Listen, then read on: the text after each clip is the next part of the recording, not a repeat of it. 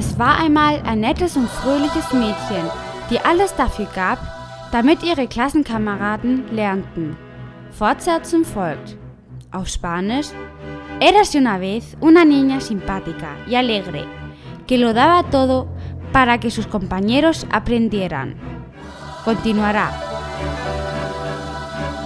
Im heutigen Podcast sehen wir noch einmal den Unterschied zwischen esta, esa und aquella in unserer Unterhaltungssektion. In den nächsten Wochen werden wir viele neue Verben im Grammatikbereich lernen und auch einige Kuriositäten über die spanische Kultur, die du lieben wirst. Lass uns sehen, April. Das fängt schon an, ein bisschen langweilig zu werden. Immer gleich.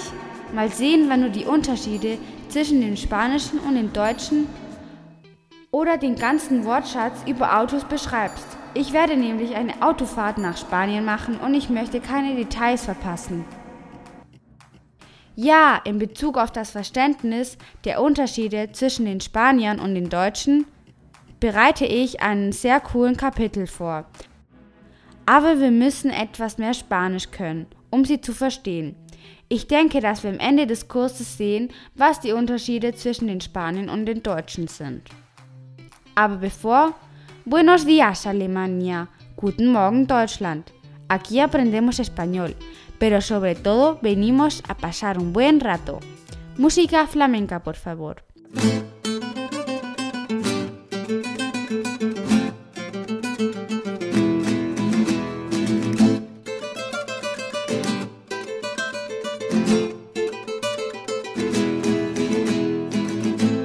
Willkommen bei April FM, Ihr Podcast, um Spanisch mit Spaß und mühelos zu lernen.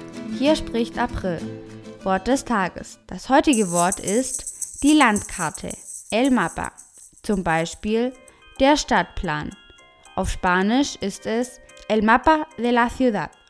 Die Unterhaltungszeit.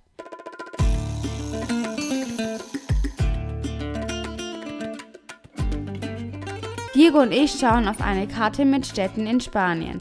Beachtet dabei genau die Demonstrativbegleiter und die Demonstrativpronomen. Wir sprechen über die Aussprache von Städten in Spanien. Wir sehen die Namen von neugierigen Gemeinden und spanischen Städten, die mit Deutschen die Partnerstadt haben. Lass es uns anhören.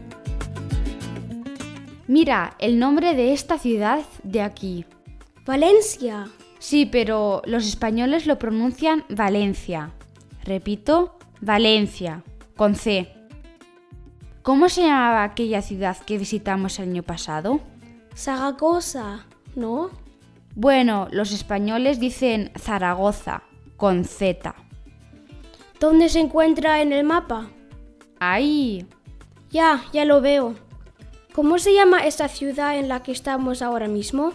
Mira aquí, en el mapa. Estamos en Fuengirola. ¿Fuen qué? Repito, Fuengirola, con G. Die Deutschen würden sagen Fuengirola. Diese Stadt ist in der Nähe von Málaga.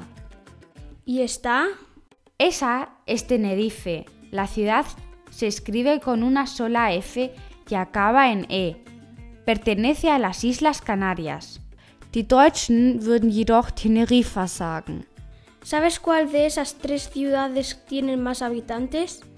¿Esta, esa o aquella? Esta tiene 5.000 habitantes. Esa le sigue con 10.000 habitantes y aquella tiene un millón de habitantes. Mira estos nombres de estos pueblos, qué difíciles son de pronunciar. Torreblasco Pedro en Jaén. Es ist auch die Gemeinde mit dem längsten Namen in Spanien. Navarredondilla en Ávila. Castro con Trigo en León. Oh, mira este. Valdecaballeros en Segovia. Uff, diese Dörfer sind schwer auszusprechen. ¿Has visto este nombre de aquí? Badajoz.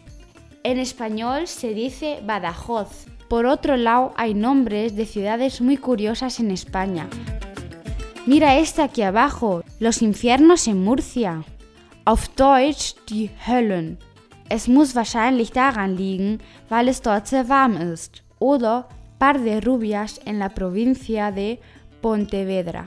Ein paar Blondinen in der Provinz Pontevedra. Oh, mira ese nombre.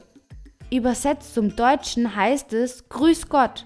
En español es Dios le guarde, un pueblo en la provincia de Salamanca. Hör dir die folgende alte Fernsehwerbung an und sag mir, ob du diese spanische Stadt kennst, von der sie sprechen. Jedes Jahr in Spanien feiern die Dörfer Villarriba und Villabajo ihre Fiesta. Dazu gibt es eine riesige Paella. Aber wenn es an den Abwasch geht, müssen beide Dörfer mit den riesigen, fettverkrusteten Pfannen fertig werden. Jahr für Jahr macht man in Villabajo den Abwasch mit herkömmlichem Spülmittel und viel, viel Schrubben. Aber die Leute in Villarriba haben jetzt... Auf Spanisch würden wir diesen Ort auf folgende Weise aussprechen. Villa Arriba, oben. Y Villa Abajo, unten. Der doppelte LL wird Ja ausgesprochen. Wie Mallorca auf Spanisch. Mallorca auf Deutsch. Folgen zwei Rs hintereinander, so wird das R stark ausgesprochen. Wie zum Beispiel Villa Arriba. Leider gibt es diese Gemeinde in Spanien nicht und es wurde nur für die Werbung erfunden.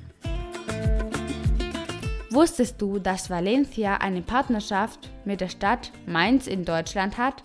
Gibt es jemanden aus Mainz von unserer Audienz? Hat Valencia und Mainz irgendwelche Vereinbarungen? Wenn du es weißt, schreib mir eine E-Mail an april.aprilfm.com. Mira que pone en esta esquina del mapa. Ya veo. Madrid y Berlín tienen un oso en sus escudos de la ciudad y además están hermanadas.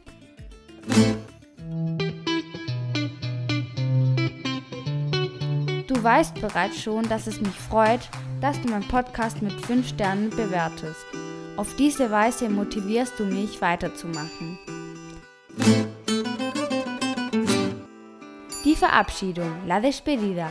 Heute verabschieden wir uns mit einem Rätsel. Weißt du, welche Stadt in Spanien in der Regel in spanischen Witzen erwähnt wird und es außerdem ein großer Produzent von Erdbeeren ist? Wir sehen die Lösung im nächsten Podcast. Bis dahin einen schönen Tag. Auf Spanisch. ¿Sabes qué ciudad de España se suele mencionar en los chistes españoles y es una gran productora de fresas? Vemos la solución en el próximo podcast. Hasta entonces, que tengas un buen día.